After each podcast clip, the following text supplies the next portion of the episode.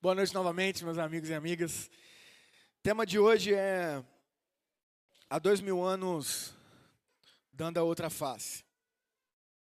É, gente, é, é, na, no domingo passado, né, o tema da minha mensagem foi é, lições de Jesus Cristo em meio à, à tempestade. Eu compartilhei com vocês aqui, né, de um período de, de dificuldade que eu tive aí é, algumas situações que aconteceram na minha vida. Se você não estava aqui, você pode acompanhar no nosso YouTube. É, tive também uma, uma leve recaída aí na, na depressão, né, mesmo já sendo tratado, sem medicamentos. E, e, o privilégio né, de ter esses períodos é que a gente fica reflexivo. Né, e, e eu tenho pedido muito isso a Deus: sabedoria, sabedoria e sabedoria, para em todas as circunstâncias aprender. Aprender. Então, é, é, muito importante que a gente aprenda em todo momento que a gente está vivendo, sejam momentos bons, sejam momentos ruins. Mas a verdade é que normalmente a gente fica muito mais reflexivo e aprende muito mais nos momentos ruins. Porque no momento de alegria, né, a gente está lá feliz e, e normalmente estamos ali é, vivendo quem tem que viver mesmo. Né? E aí a gente vai e só desenvolve e produz, às vezes bastante até. Mas eu, no meu caso particularmente, nesse momento eu fico pouco reflexivo.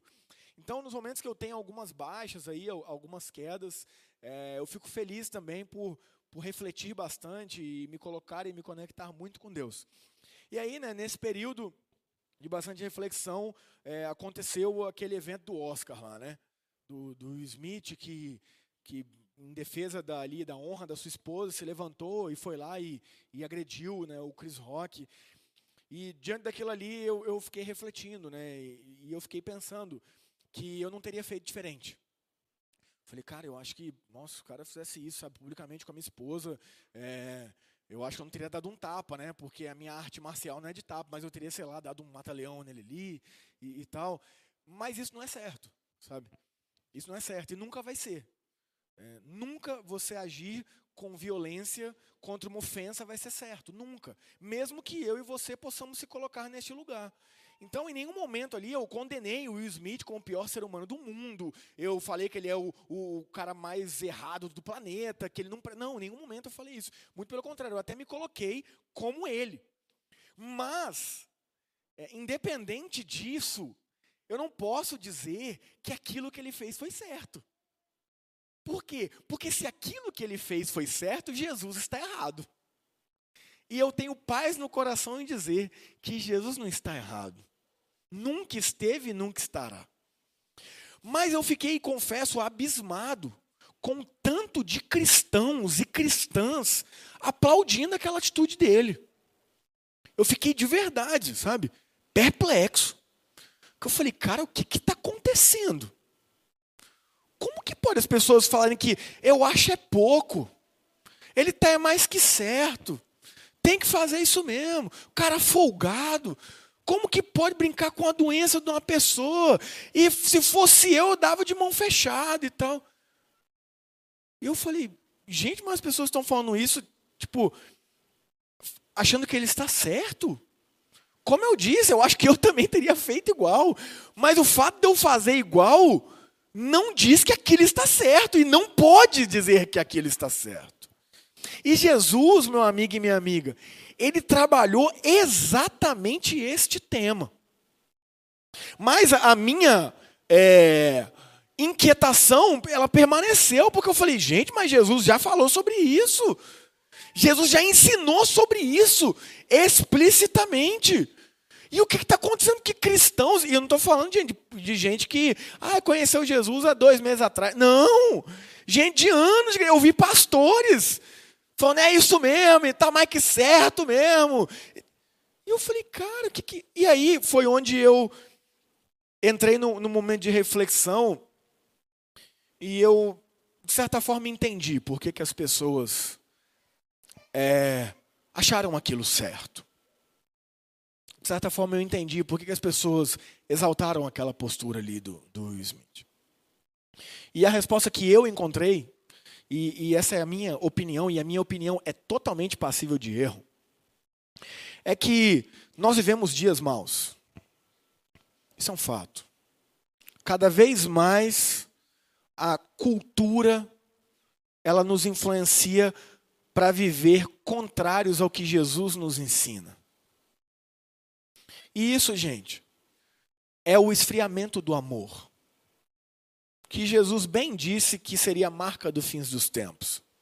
Enquanto as pessoas estão se prendendo que a marca dos fins dos tempos é a marca da besta, que já foi o www, já foi o código de barra, já foi é, a vacina, né, a mais recente. Enquanto as pessoas estão se prendendo nisso, é, a marca do fim dos tempos são as guerras. Nossa, guerra na Ucrânia, Jesus está voltando. Enquanto as pessoas estão se prendendo nisso, o que eu vejo que é a maior marca do fim dos tempos é o esfriamento do amor. Esfriamento do amor esse que chegou dentro das nossas igrejas. Chegou dentro do meu e do seu coração.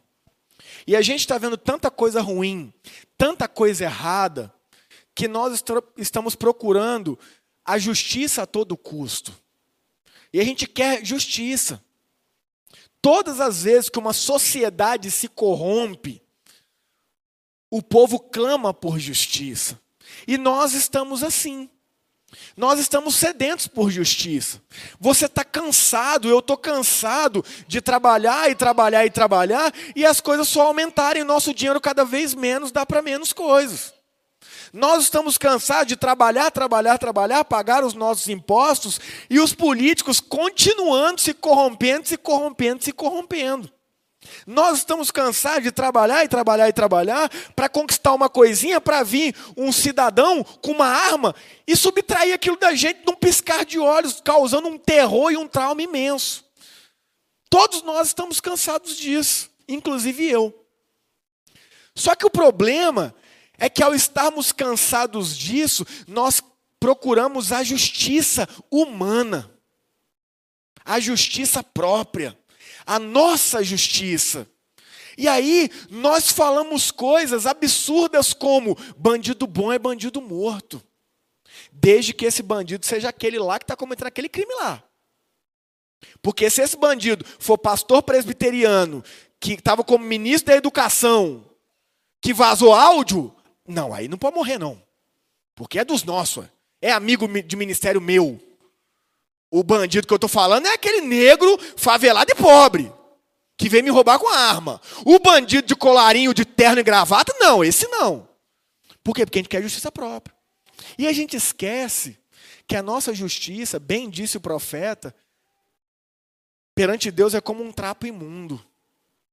Trapo imundo era o que as mulheres utilizavam para conter a menstruação. O profeta diz que o nosso maior ato de justiça é como um trapo de imundícia perante Deus. Ou seja, o que você já fez de mais justo na sua vida, o que eu já fiz de mais justo na minha vida, comparado à justiça de Deus, é um pano que uma mulher usa para conter a menstruação. Nós nos esquecemos disso. E fartos e cansados de tanta injustiça, de tanta maldade, de tanta corrupção, de tanta coisa ruim, de pandemia e de tudo mais, nós estamos nos voltando para a nossa justiça própria. E nos esquecemos de princípios que Jesus nos ensinou. E eu queria refletir sobre isso nessa noite. Há dois mil anos, Jesus nos ensinou a dar a outra face. E isso, gente, é contra a cultura demais. Isso é nadar contra a maré. O que Jesus nos ensinou, a gente vai refletir aqui hoje. Chega a ser sandice se analisado frente ao sistema que a gente está vivendo. Mas isso é o que Jesus nos diz: que o Evangelho é loucura para os que estão se perdendo, mas que para os que estão sendo salvos é poder de Deus. Então, em nome de Jesus, meu amigo e minha amiga, que nesta noite a gente não venha buscar a razão segundo a nossa justiça humana. Que a gente não venha basear a nossa vida em nossas opiniões e valores, mas que a gente venha confrontar as nossas opiniões, a nossa justiça e os nossos valores frente ao princípio do nosso Senhor e Salvador Jesus Cristo. Assim diz o Evangelho de Lucas, capítulo 6, versículos 27 a 36. Mas a vocês que me ouvem, eu digo: amem os seus inimigos, façam o bem a quem os odeia, abençoem quem os amaldiçoa, orem por quem os maltratam. Se alguém lhe der um tapa numa face, ofereça também a outra. Se alguém exigir de você a roupa do corpo, deixe que leve também a capa. Dê a quem pedir, e quando tomarem suas coisas, não tentem recuperá-las. Façam aos outros o que vocês desejam que eles lhes façam. Se vocês amam apenas aqueles que os amam, que mérito tem? Até os pecadores amam quem os ama. E se fazem o bem apenas aos que fazem o bem a vocês, que mérito tem? Até os pecadores agem desse modo. E se prestarem dinheiro apenas aos que podem devolver, que mérito tem? Até os pecadores emprestam a outros pecadores na expectativa de receber tudo de volta. Portanto, amem os seus inimigos, façam-lhes o bem e emprestem a eles sem esperar nada de volta. Então a recompensa que receberão do céu será grande e serão agindo de fato como filhos do Altíssimo, pois ele é bondoso até mesmo com os ingratos e perversos.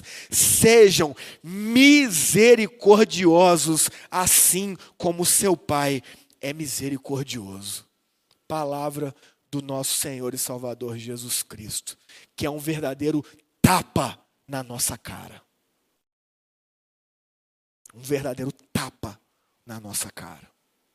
Na nossa justiça própria, na nossa sede de vingança, na nossa vontade de querer fazer tudo da forma correta. Cansados de tanta injustiça, de tanta roubalheira, de tanta criminalidade. E aí cedemos ao sistema, à justiça humana, a um sistema corrompido que jaz do maligno, que não reflete em nada o nosso Senhor e Salvador. Vamos trabalhar esse texto. Jesus começa dizendo: amem os seus inimigos. Amem os seus inimigos. Entenda uma coisa: amor não é essa palavrinha que está banalizada na nossa cultura.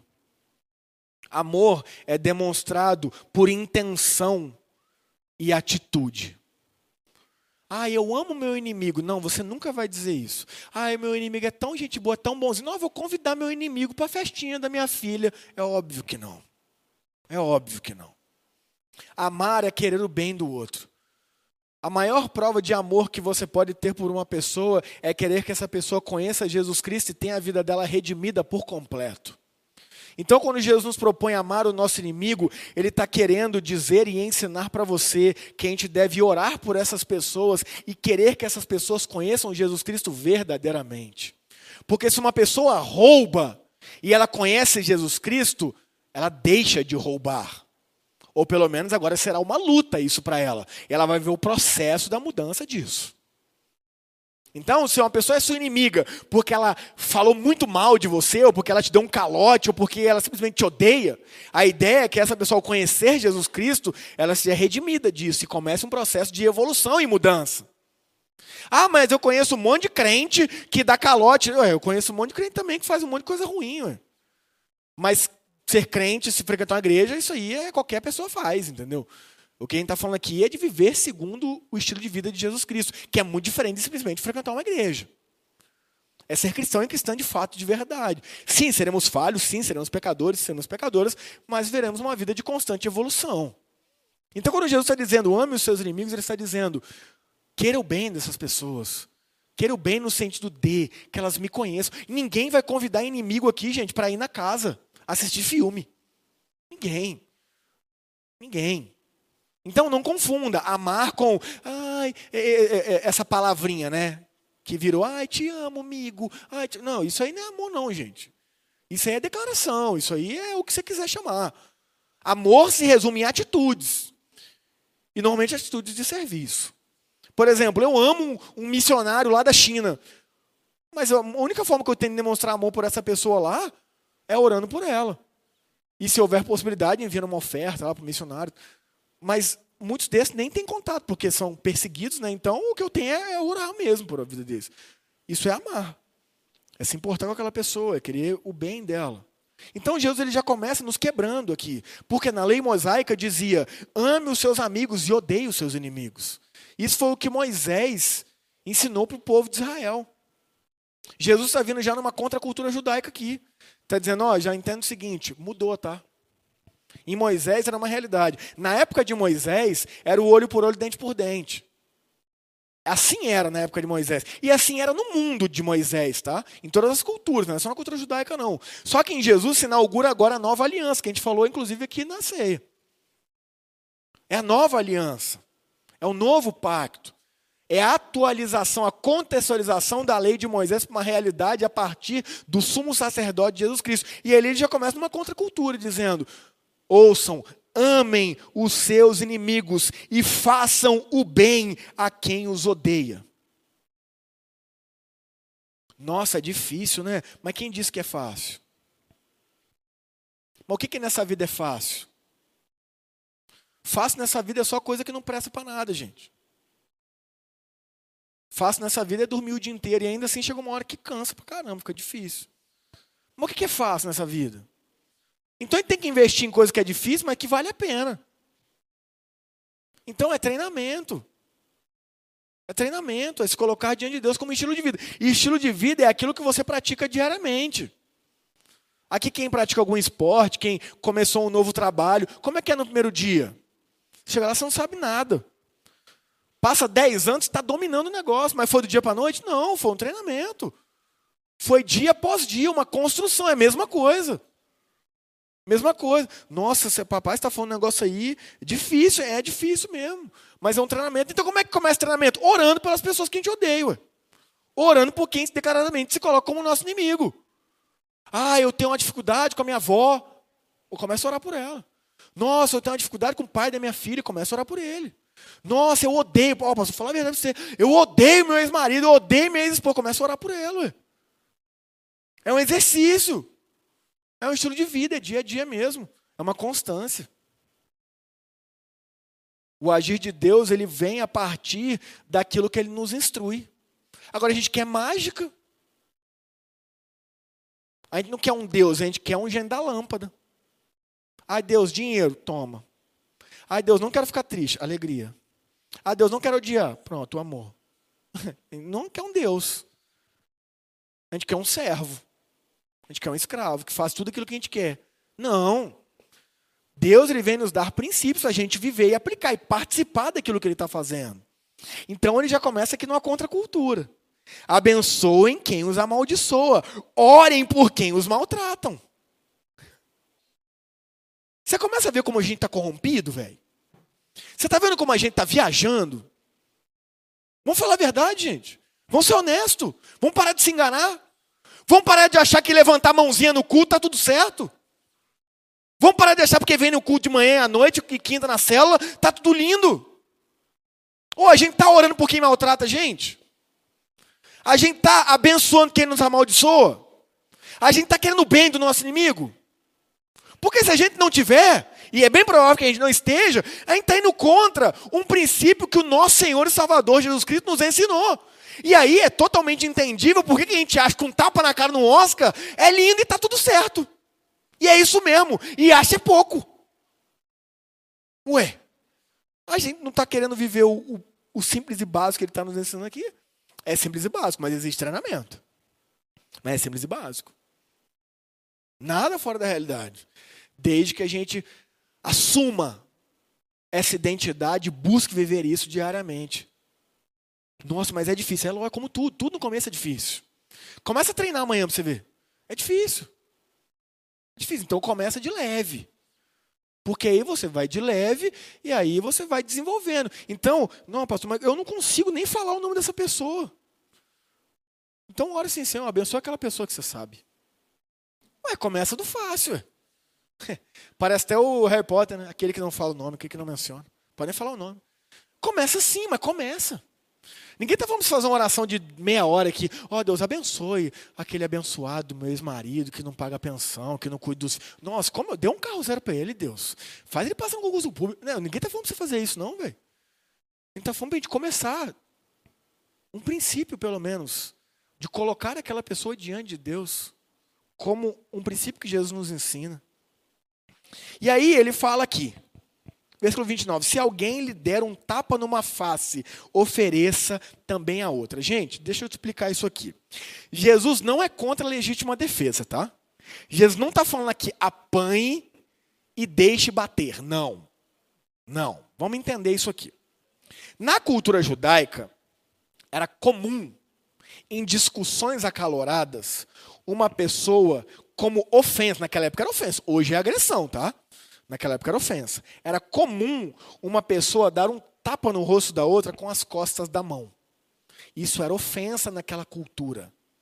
Então, numa discussão acalorada, uma pessoa ia e toma no rosto da outra. O que a outra pessoa fazia, automaticamente devolvia. Isso era ofensa. Tá? Não era agressão. Então Jesus não está dizendo aqui, se alguém te bater, apanhe. Não, não, não. Você pode se defender, tá? Você pode usar a sua arte marcial para sua defesa. É bom que você saiba, mulheres, pensem nisso, tá? O mundo está mal, o mundo está ruim. Noções básicas de defesa pessoal é importante vocês saberem, tá bom? Isso, Jesus não está indo contra isso, não. Ai, vem um estuprador e segura o seu cabelo, dê o, a perna para ele segurar também. Não, ele não está dizendo isso. Ele não está dizendo isso. Mas ele está dizendo: se alguém te xingar, deixa xingar. Se alguém xingar a sua esposa, deixa xingar. Se alguém xingar sua mãe, deixa xingar. Se alguém xingar seu pai, deixa xingar. Não haja como ele. Não perca a razão. Deixa xingar. É isso que Jesus está nos ensinando aqui. Te xingou de uma coisa, deixa xingar mais. Deixa. Não se iguale ao sistema. Não vá como o sistema faz. Não devolva a ofensa. Deixe ser ofendido. É isso que Jesus está ensinando para mim e para você. Só que, como eu disse, estamos tão esgotados com tanta coisa ruim que a gente se esquece inclusive disso. E aí quando a gente vê um ator dando um tapa na cara do outro em defesa da sua esposa, a gente bate palmo porque a gente se vê nele. E a gente fala, fez é pouco e tá errado. Tá errado. Tá errado. No dia que o Smith está errado, nem cristão ele é, nem valores cristãos ele tem. Então isso aí é entre ele e a lei. Se a lei vai dizer que ele está errado, isso aí é a lei.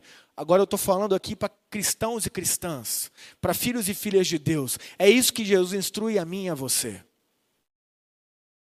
Volto a dizer, ninguém está falando aqui para ser vítima de agressões, para, ah, então meu marido me xinga o dia inteiro, eu vou deixar. Não, você vai e sabe que isso é violência psicológica também. Você vai procurar ajuda. Você é aqui da igreja, você vem conversar comigo. Que eu vou chamar seu marido. Se ele não mudar, a gente leva a polícia lá para resolver. Está entendendo? Ninguém aqui está dizendo que você tem que ficar sendo esculhambado, escular... Não, não. Nós estamos dizendo que nós não podemos agir conforme o erro, devolver com erro. Nós podemos agir e devemos agir. Vou contar um exemplo para vocês de legítima defesa de outra, hein? De outra pessoa. Estava eu, o presbítero Márcio, está lá nas crianças lá agora. A gente estava no shopping tomando um café, passou uma mulher chorando. Aí ele falou assim: ele viu, eu não vi, eu estava de costas. Ele falou, moço, o que, que foi? Ela falou, tá batendo na minha amiga ali. A gente já levantou, corremos. Na hora que eu olhei, estava um homem em cima de uma mulher, socando a mulher. Um homem socando uma mulher. Eu, na paz de Cristo, mata-leão, apaguei o abençoado, deixei dormindo do lado. Sem ódio, sem raiva, sem vingança. Tranquilo. Aí ele acordou, eu falei, se fizer show, te apago de novo. Aí ele ficou, chegou o segurança e falou, ó oh, irmão, resolve aí, o cara, a mulher com o nariz sangrando. Mas sabe o que me deixou mais revoltado? Não foi nem esse, esse maluco, não, porque ele estava completamente transtornado. Eram homens ao redor, assim, ó, que não fizeram nada. A minha vontade, aí entra a raiva, aí entra o erro, aí entra o meu pecado. A minha vontade era pegar cada um daqueles e botar para dormir também. Aí é o erro. Aí é onde eu tenho que agir como Cristo. Aí eu respiro fundo, olhei para cada um deles e falei: rapaziada. Falei, vou até sair para não pecar. Fui, virei e fui embora. Porque ali eu defendi uma mulher. E tranquilo, tá? Jesus ele atesta aquilo ali. Os meus filhos fazem arte marcial para se defender e defender outras pessoas. Tá tudo certo. Não tem a ver com ódio, não tem a ver com vingança, não tem a ver com justiça própria, não. Tem a ver com se proteger e proteger os mais fracos, proteger pessoas que são vulneráveis. É isso. Isso é amor de Jesus.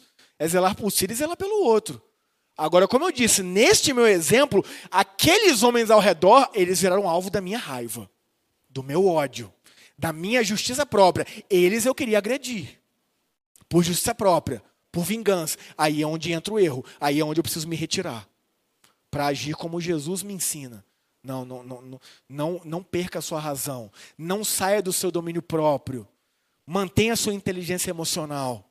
E aí eu preciso me retirar. Então, gente, ninguém aqui está dizendo que ah, você vai ficar sendo ofendido e é isso. Não, não. A gente está dizendo uma situação como foi a do Oscar ali. O infeliz o ofendeu, ele poderia ter levantado e ido embora.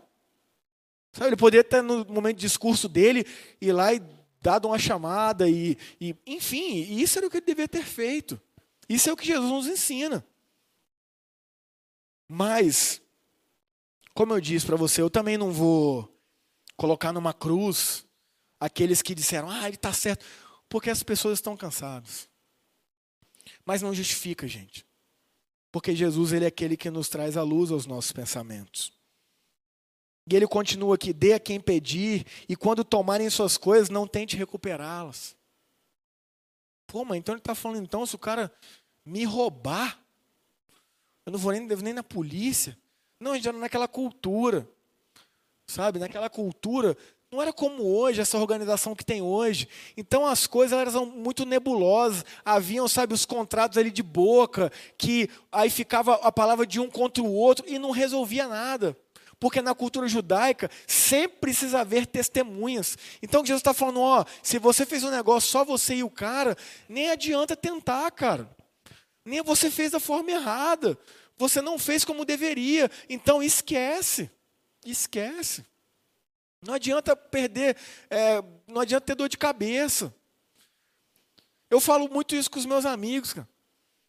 Falei isso com meu amigo esses dias. Ele estava se mudando, ele foi lá, contratou um pintor, e aí combinou uma coisa, e o pintor não cumpriu, e ele ficou bravo e, e tal. Eu falei, falei, eu falei, ô, ô, ô, adianta ficar bravo, irmão. Não adianta. Vamos pensar, vamos lá, vamos colocar a cabeça no lugar. O que pode ser feito? Não, porque. Para, calma, calma. O que pode ser feito? Liga na imobiliária então, cara. Vamos lá, vamos ligar lá. Fala a situação, fala a verdade. Olha só, moço, eu entregaria o apartamento agora à tarde, mas o meu pintor combinou uma coisa comigo e não cumpriu. E eu sou o responsável. O que, que eu posso fazer, moço? Não tem condição de eu entregar amanhã e pagar outro aluguel. Eu não tenho esse dinheiro. O que, que eu posso fazer? Ah, peraí que eu não vou ver aqui. Mas enfim, conversa aqui, conversa de lá, resolveu. Mas é o que eu falei com ele, você fez um contrato com ele? Ele assinou alguma coisa? Não. Eu falei, então, esse é o problema. Esse é o problema. A gente faz as coisas sem reflexão. A gente faz as coisas sem pensar.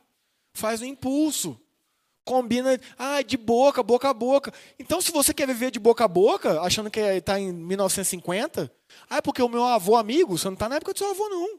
O mundo mudou, sabe? O mundo é outro. Então, se você não quer ter dor de cabeça, você vai ter que estar tá disposto a pagar o que tem que pagar. E eu falei para você semana passada que eu bati o carro, aí eu fui lá com o cara, eu falei, irmão, eu pago sua franquia. Ah, não, não, franquia não, porque aí vai eu ter que fazer boletim de ocorrência e vai ficar que o meu carro já foi batido. Aí eu falei, mas foi. Mas não foi, eu não bati nele. Não, então, mas eu tô querendo vender o carro e tal. E não... Você acha que eu vou comprar essa briga? Eu falei, ah, irmão, então beleza, então tá bom, velho. Tá, quanto que é aí? Me passa as notas aí, eu vou pagar, beleza. Cara, é ele Deus, sabe? Eu não vou comprar essa briga, não. Eu não vou perder minha paz por causa disso. Por causa de 500, 800 reais. Não vou, cara. Minha paz vale muito mais que 500, 800 reais. Muito mais, muito mais.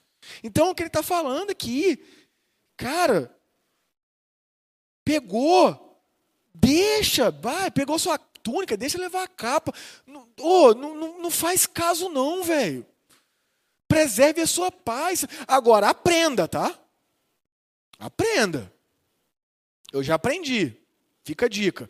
Toda vez que você estiver num corredor de carro e o da frente for, você não confia, porque pode vir uma moto do outro corredor e entrar na frente dele. Porque a, gente acha que a moto só vem no mesmo corredor. E foi isso que aconteceu comigo. Ele foi, eu olhei, eu olhei o retrovisor, ele foi, eu bati. Confiei nele. Então já aprendi. Dessa forma eu não bato mais. Em nome de Jesus, e nenhuma. É sério. É sério, não vou bater mais não. Não vou bater mais não, não vou dirigir mais. Não, tô brincando. Tô brincando. Eu não aguento, Vonete, eu brinco, eu não aguento, eu não aguento. Eu não aguento. Então, mas tem que aprender, cara, tem que aprender, irmão. Eu gosto da frase do Mandela, na vida eu nunca perco não, velho. Ou eu ganho ou eu aprendo, bicho. Ou eu ganho ou eu aprendo, então a gente tem que aprender, cara. A gente errou, a gente vacilou, a gente falhou. Aprende alguma coisa, pelo menos. Porque se nem isso, aí, irmão, é só prejuízo mesmo. Aprenda. Então Jesus está falando aqui, ó, dê a quem pedir quando tomar as coisas não terem recuperadas. Façam aos outros o que vocês desejam que eles lhes façam. Aí aqui é a essência, cara. Aqui é a essência. Aqui é, é a base. Presta atenção nisso aqui. Ó. Façam aos outros o que você gostaria que eles fizessem a você. A pergunta é: se esse abençoado tivesse batido no meu carro, o que eu gostaria que ele fizesse por mim é que ele pagasse sem arrumar problema. Então, irmão, é o que eu vou fazer. Eu vou pagar sem arrumar problema.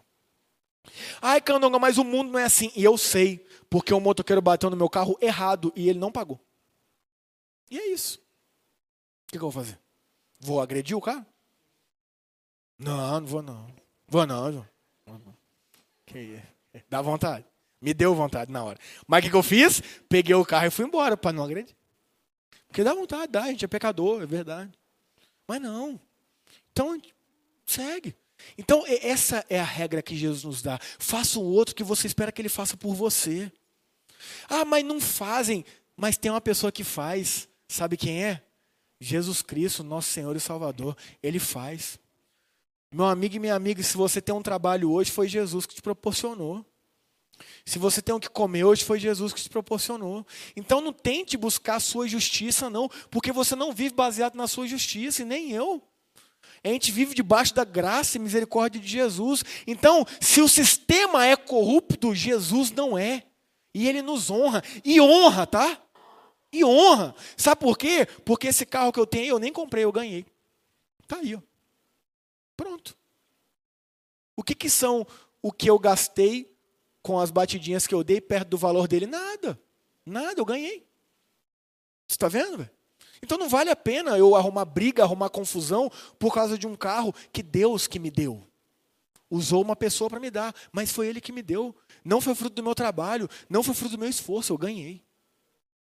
Esse é o Jesus que a gente serve, cara. O lugar que você mora, cara, Jesus quer abrir as portas para você comprar, para você alugar, para você estar lá o trabalho que você tem, a saúde que você tem, o conhecimento que você tem, a faculdade que você faz, as amizades que você tem, é tudo graça e bondade de Jesus. Aí a gente quer ficar achando que a nossa justiça vai resolver tudo. Cara, se Jesus deixasse a gente pela nossa própria justiça, a gente estava tudo morto aqui, tudo lascado. Mas a gente esquece disso, por isso que a gente cria muito caso. Por isso que a gente arruma muita confusão. E aí aqui ele, ele quebra com a gente.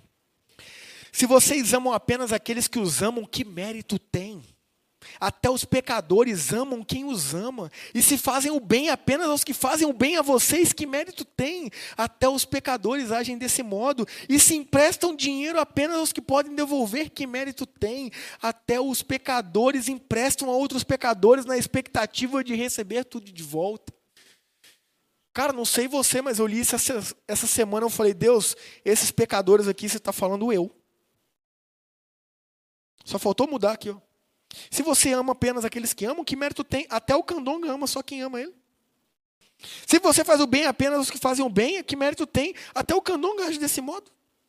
E se empresta o dinheiro apenas aos que podem devolver, que mérito tem? Até o candonga empresta a outros pecadores, na expectativa de tudo de volta. Sou eu. Eu me vi nessa semana só assim. Só amando quem me ama, só orando por quem me ama, só desejando bem para quem me ama, só querendo ajudar quem me ama, só querendo ser legal para quem é legal comigo. Aí eu me deparo com essa palavra aqui, porque eu estava pensando no erro do Will Smith. Aí eu vou para a palavra e ela me quebra. E eu vejo que eu sou mil vezes pior que o Will Smith. Que eu sou cem mil vezes mais pecador do que ele. Porque ele errou no tapa e eu quero nisso tudo aqui. E aí? E aí? Agora não dá para a gente achar que aquilo é certo. Não dá para a gente achar que o estilo de vida que a gente está levando é o correto.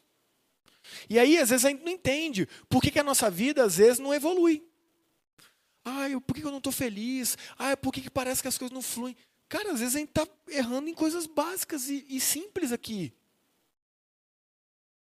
E aí, meu amigo e minha amiga, é um fato que a gente planta, a gente colhe.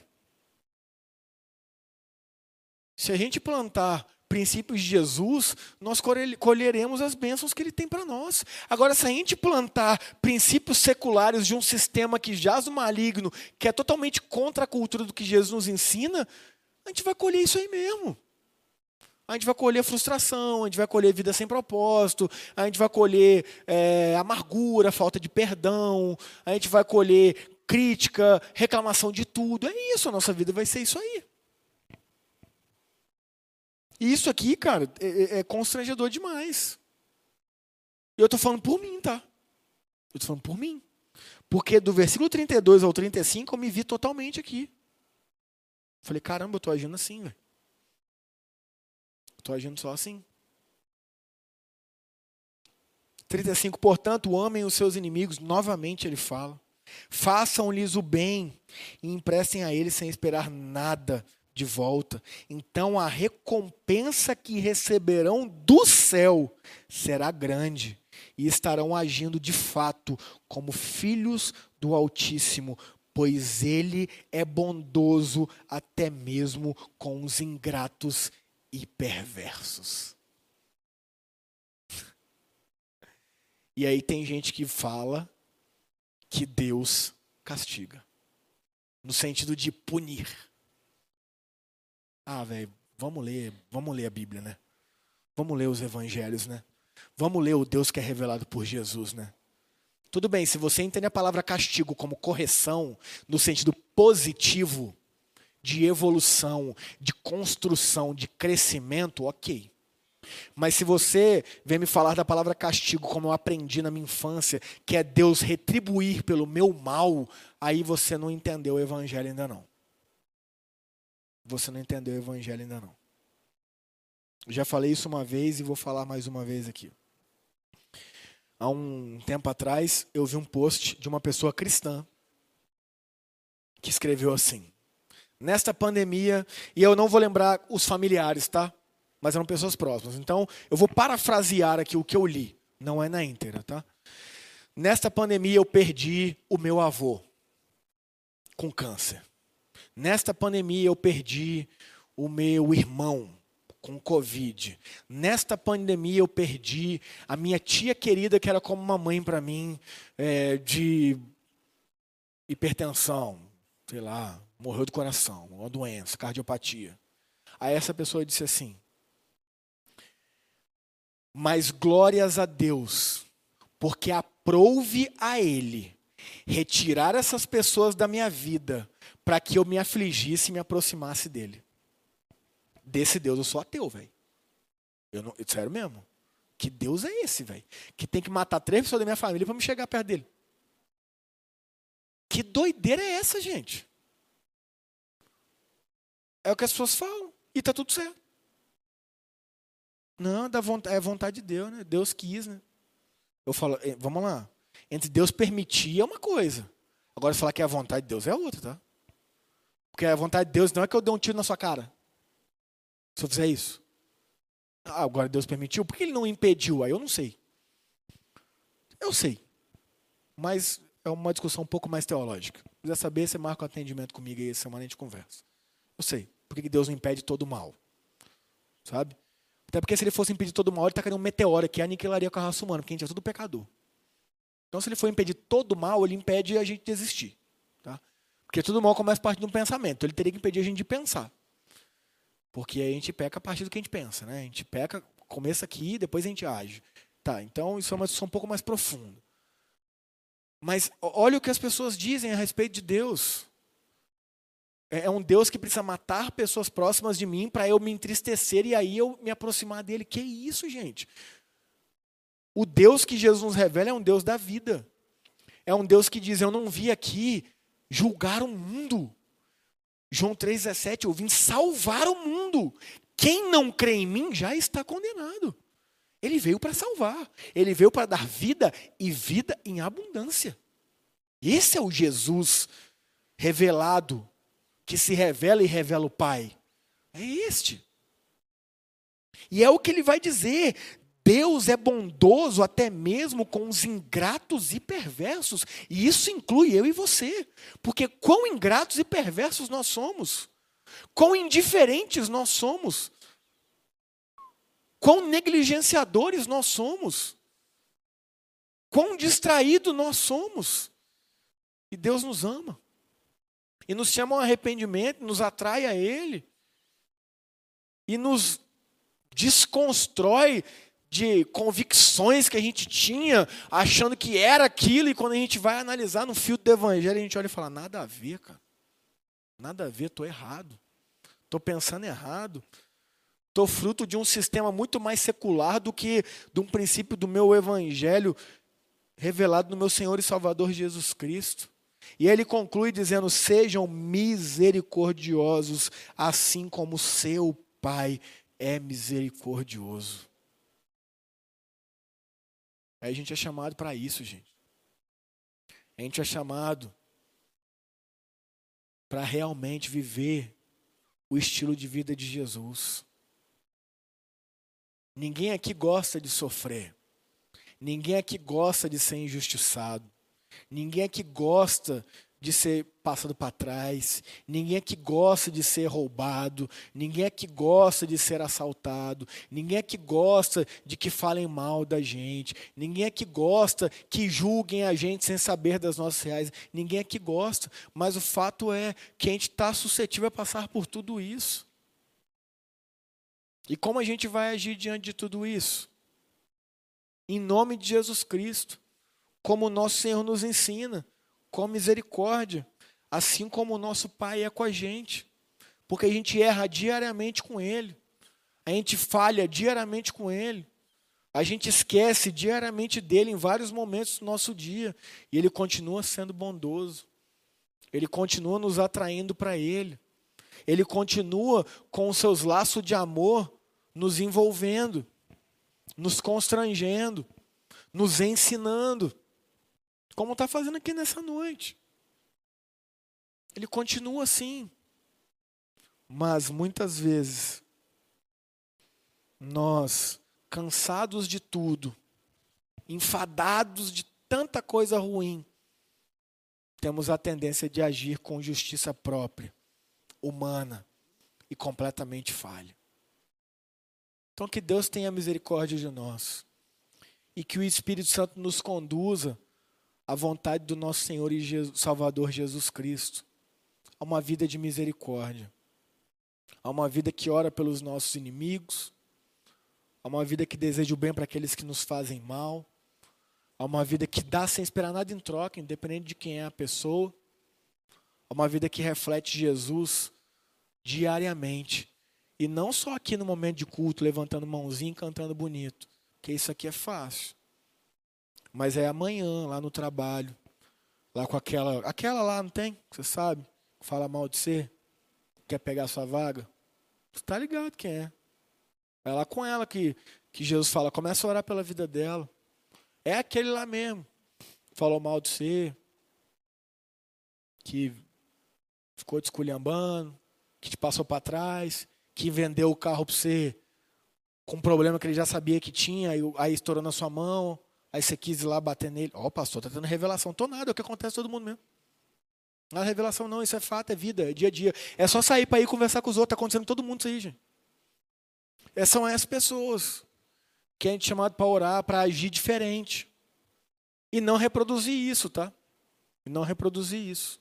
mas agir conforme o nosso Senhor e Salvador Jesus nos ensina. Então, muita graça e misericórdia pelo Will Smith, que errou como eu e você erra. É um cidadão falho, limitado, excelente ator. Acho que deve ser uma ótima pessoa, não sei. Mas errou. Errou. Como eu e você erra. Mas não dá para a gente normalizar aquilo falando que está certo. Porque se aquilo que ele fez está certo, Jesus está errado. E Jesus não está errado. Nunca esteve, nunca estará. Porque se existe uma coisa que Jesus é, ele é a verdade e a vida. Amém? Feche os olhos, vamos orar. Pai, obrigado pelo seu evangelho que mais uma vez nos constrange. Mais uma vez mostra que muitas vezes o nosso coração está completamente corrompido. Está muito mais fruto de um sistema secular do que dos princípios do seu reino. Nos perdoe, Deus. Nos transforme, Espírito Santo. Nos traga constantemente o ensino a partir dos princípios do Evangelho de Jesus. Que a gente invista tempo, Pai, em te conhecer também pelos conhecimentos da Sua palavra. E que o Seu Espírito Santo traga sempre essa palavra na nossa mente para nos dar equilíbrio, sabedoria, de forma prática e aplicável, Deus. Nos livre, Pai, de um cristianismo religioso, que é apenas um rótulo, mas não que reflete em nada no nosso dia a dia. Tenha misericórdia. Quebra isso nas nossas vidas, Deus. Que a gente viva a essência do Evangelho de Cristo como um estilo de vida, para a honra e glória do seu nome. Obrigado, Deus, por cada pessoa que veio aqui nessa noite, por cada pessoa que está nos assistindo. Que o Senhor os abençoe, que eles tenham se sentido aqui amados pelo seu Espírito Santo e pela nossa igreja também. E essa é a nossa oração em nome de Jesus. Agora, os amigos e amigas recebam a bênção do Senhor. Que a graça do nosso Deus e eterno Pai, que o agir e a influência do Santo Espírito e o amor, constrangedor amor de Jesus Cristo, e seja sobre nós e pecavinato, mas não somente sobre nós, mas sobre todos os filhos e filhas de Deus ao redor da terra. Amém, amém. Gente, eu tenho uns recados rápidos para vocês, gostaria que ninguém saísse. É a respeito da vida da nossa igreja. Primeiro deles, pode colocar aí, por favor os recadinhos do dia aí. É o nosso grupo no lar toda quinta-feira lá em casa. Gente, uma galera que estava indo parou de ir. Retoma, gente, retoma. É mais um diazinho na semana para você estar tá ali em comunhão, trocando uma ideia, compartilhando. Gente, lembre-se, você é a média das cinco pessoas que você se envolve. Então se envolvam com pessoas que estão querendo evoluir, que estão querendo conhecer mais a Cristo e fazê-lo conhecido. Então invista tempo, sabe, em estar com a igreja, estar com a nossa comunidade. Tá bom? Quinta-feira, 8 horas. Tá todo mundo convidado. Pastor, estou chegando agora. Melhor ainda, que aí você vai ter um momento lá de trocar ideia, de conhecer. É bem informalzão. Então, quinta-feira estão convidados lá em casa. Rui Bicaba 306, 8 horas. Toda sexta-feira, às 8 horas também, temos a reunião dos adolescentes lá na casa do Pedrinho, Rua Mangaratiba 125.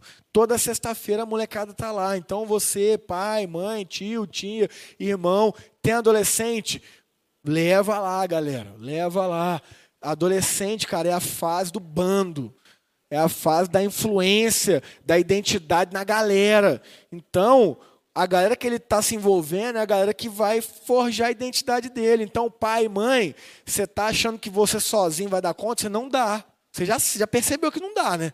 Então, coloca o seu filho, leva o seu filho em locais, sabe, saudáveis para ele. Investe lá no esporte legal, investe em ambientes, cara, que vão ensinar seu filho a respeito de Jesus, de forma aplicada à realidade dele. Então fica aí o desafio para você aí conduzir algum adolescente lá. Esse para os nossos membros. Gente, mês passado nós fechamos no vermelho, não conseguimos pagar todas as nossas obrigações aí, tá? Então você que é membro aqui, continue nos ajudando com a sua generosidade. Você que é visitante, não se constranja, tá? Esse momento é específico dos nossos membros. Então, gente, nos ajudem, tá? Hoje de manhã eu falei aqui, gente, com muita é, sinceridade no coração. uma coisa que, que me entristece, cara, e eu vou falar aqui na paz de Jesus. Cara, a gente aqui não negocia o evangelho, a gente aqui não barganha o evangelho, a gente aqui não fica mentindo para vocês que se vocês não derem, ou se vocês derem, vai isso, aquilo. Não, a gente não faz isso, cara. Pô, mas me entristece, de verdade, a gente não conseguir arrecadar num mês 22 mil reais, cara que esse é o valor que a gente tem aqui para manter duas igrejas, que é a IP Cavinato e a IP Engenheiro Coelho, sabe? Me entristece, cara. E me entristece em saber que tem igrejas aí que estão enganando o povo, que estão extorquindo o povo, que só estão focando no dinheiro do povo e tem 600 mil em caixa, estão construindo impérios e mais impérios. E eu falo, caraca, meu irmão, que isso, velho? Pô, eu não preciso e eu nunca vou fazer isso. Eu nunca vou negociar o evangelho, cara. Nunca vou, de verdade. E se algum dia eu fizer, por favor, vem aqui me dá uma cadeirada, sabe? Mas a gente precisa cumprir com as nossas obrigações. Então você que é membro aqui, isso aqui também é sua responsabilidade. Então haja com generosidade, sabe? Ninguém aqui nunca, nunca, nunca, nunca alguém vai te cobrar. A gente não tem controle aqui, tá, gente? A gente não tem envelopinho com nome, não. Eu, eu, particularmente, não sei quem ajuda e quem não ajuda, não sei de nada. E nem quero saber, sabe? Mas, de verdade, esse mês eu, eu fiquei, eu fiquei triste. Falei, cara, o que está acontecendo, velho? Que a gente não conseguiu. E, em contrapartida aí, quantas igrejas estão cada vez mais e mais e mais. Então, Coloca aí no seu coração de nos ajudar de forma especial esse mês. Volto a dizer para os membros, tá? Desculpa aí, visitantes, eu ter que falar com vocês aqui hoje, mas é porque o momento que a gente se reúne é esse. Beleza, gente? Jesus abençoe nessa área aí também. Dia 17 de abril, nós teremos aqui o nosso café da manhã. Eu lembro quando eu cheguei aqui em 2019, a galera que tinha esse café da manhã. Aí os caras falaram assim: não, pastor, tem aqui um culto aqui da ressurreição, sete horas da manhã. Eu falei: vocês são crentes, não, velho. Falei, você é doido, rapaz? Sete horas da manhã, domingo? Falei, deixa o povo dormir, inclusive eu. O que, que é isso? Não, mas o culto bomba. Eu falei, não é possível, é sério. Eu falei, então vou pagar para ver, então vamos fazer. Rapaz, deu sete horas da manhã aqui, lotado. Eu falei, que povo abençoado na ressurreição, né? O povo gosta de vir cedo para igreja domingão. Então a gente manteve. Então, ó, vai ser domingo, dia 17, e a gente vai ter uma santa ceia aqui, gente, estilo da época da Bíblia. Porque na época da Bíblia, gente, a Santa Ceia não era esse ritualzinho que a gente faz aqui, não. Na época da Bíblia, a Santa Ceia era uma refeição. E era uma refeição que cada pessoa levava o que ela comia. E tanto que isso foi repreensão do apóstolo Paulo na igreja de Corinto. Porque o apóstolo Paulo falou assim para a igreja: ele falou, vocês perderam a noção, velho? Vocês estão se reunindo para ceiar e os pobres estão passando fome, porque os pobres, tadinho, não tinham condição de levar nada. Enquanto os ricos comiam até passar mal e se embebedavam, ficavam doidão. Ficavam bebão, de tanto tomar vinho. O apóstolo Paulo falou, cara, vocês perderam a noção, bicho. Ceia é comunhão, cara é para ser compartilhado. Então, tragam as coisas e comam todos. Isso era a ceia na época de Jesus. Aí a gente fez esse ritualzinho aqui para ficar mais didático, mais prático e tal. Mas nesse dia aí, às sete horas da manhã, não, a gente vai fazer a ceia igual da época bíblica. Vocês que vão trazer as coisas lá que vocês vão comer aí, os pão, suco de uva. A gente vai botar um mesão aqui, a gente vai juntar tudo, aí a gente vai fazer o culto, vai orar e a gente vai comer tudo